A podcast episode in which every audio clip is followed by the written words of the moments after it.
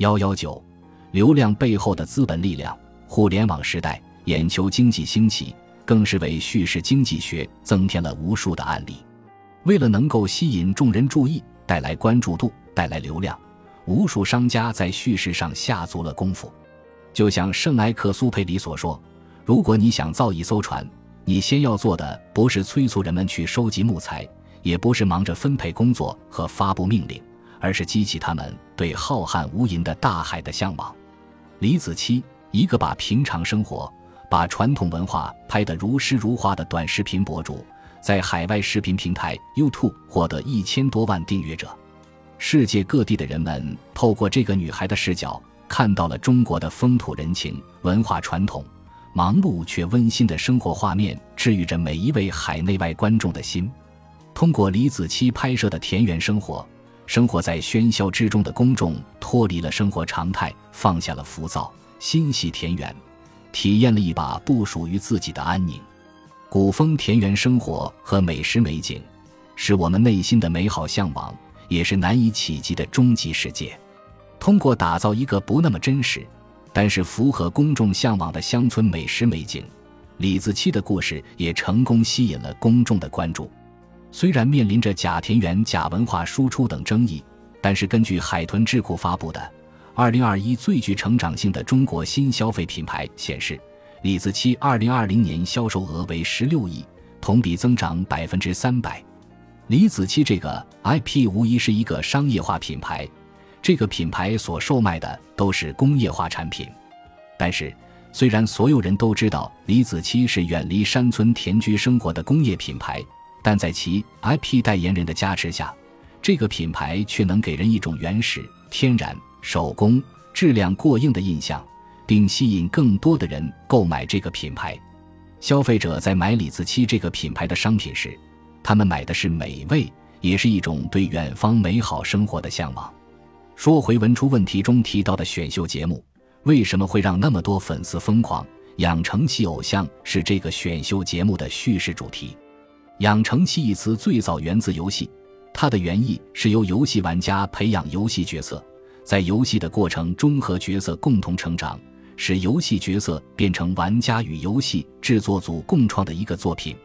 所谓养成系偶像，是指粉丝与偶像共同成长。粉丝凭借自己的喜好投票给中意的成员，制作团队根据粉丝票数的多少来决定偶像组合中练习生的命运，通过投票来决定选手们的去留。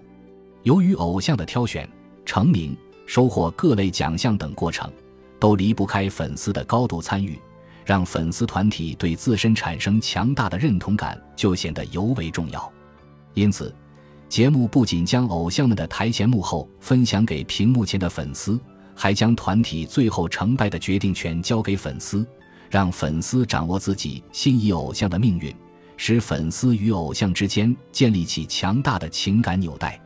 养成系偶像寄予了很多普通人无法实现的明星梦，现在他们有机会参与培养一个属于自己的偶像，就如同培养自己的孩子一步步走向巅峰的过程。契合了他们内心里交织着的自我实现梦，培养孩子梦，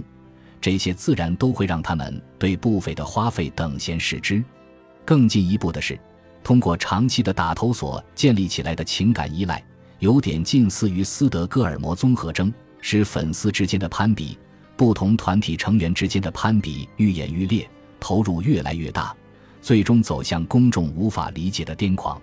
然而。情感纽带的本质还是商业，还是金钱。不仅应援过程中要花费大量的金钱才能让自己的偶像脱颖而出，而且成团之后一系列的商业活动依然需要粉丝的巨额投入。说到底，所谓与偶像共成长的感人故事，都只是商业的一场秀罢了。这一场秀，最终的指向就是粉丝的钱包，不榨干最后一滴油水不罢休。正如这一综艺节目因为倒牛奶被叫停之后，网上有人出主意，以后选秀节目的打头应该改成慈善或者公益活动，每垃圾分类一次可投一票，捐种一棵树可投十票。但是为什么这种方式没有出现过呢？因为商业不会接受。事实上，打头之所以与牛奶捆绑在一起，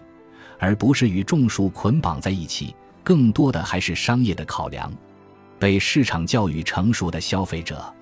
已经很难再受互联网营销影响，只有粉丝才会为广告营销买单，因为他们信奉偶像命运取决于粉丝。于是，养成系偶像的粉丝就成为平台与商家套路下的韭菜，奶票就成了广告商营销变现的主要方式之一。广告方花费巨额赞助费拿下冠名权，再与平台共同制定规则。将品牌与选手深度绑定，将投票权与产品销售绑定，逼粉丝买单。广告商卖的是产品，粉丝买的是投票权，所以牛奶被倒掉、被浪费，从一开始就是注定的结局。看起来不经济的倒奶行为，却是各方经济学考量之下利益最大化的结局。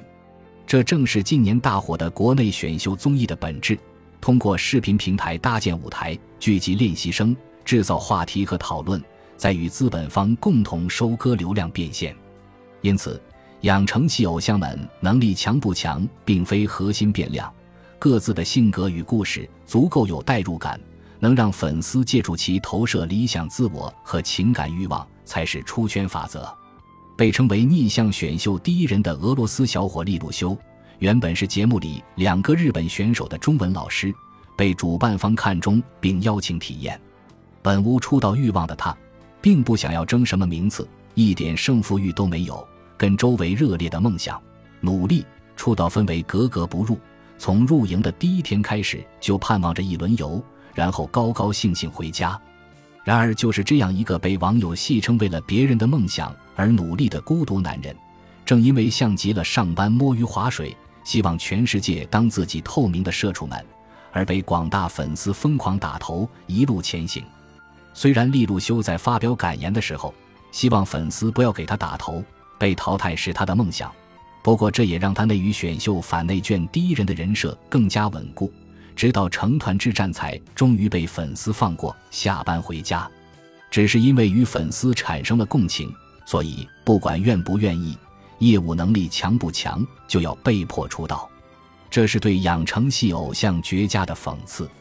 那些被偶像的成长故事所吸引、倾倒并倾尽所有的粉丝们，把自己的人生追求寄托在别人身上，倒不如多学学叙事经济学，讲好自己的故事，打造好自己的人生 IP，掌控自己的未来，做自己人生的主角。本集播放完毕，感谢您的收听。喜欢请订阅加关注，主页有更多精彩内容。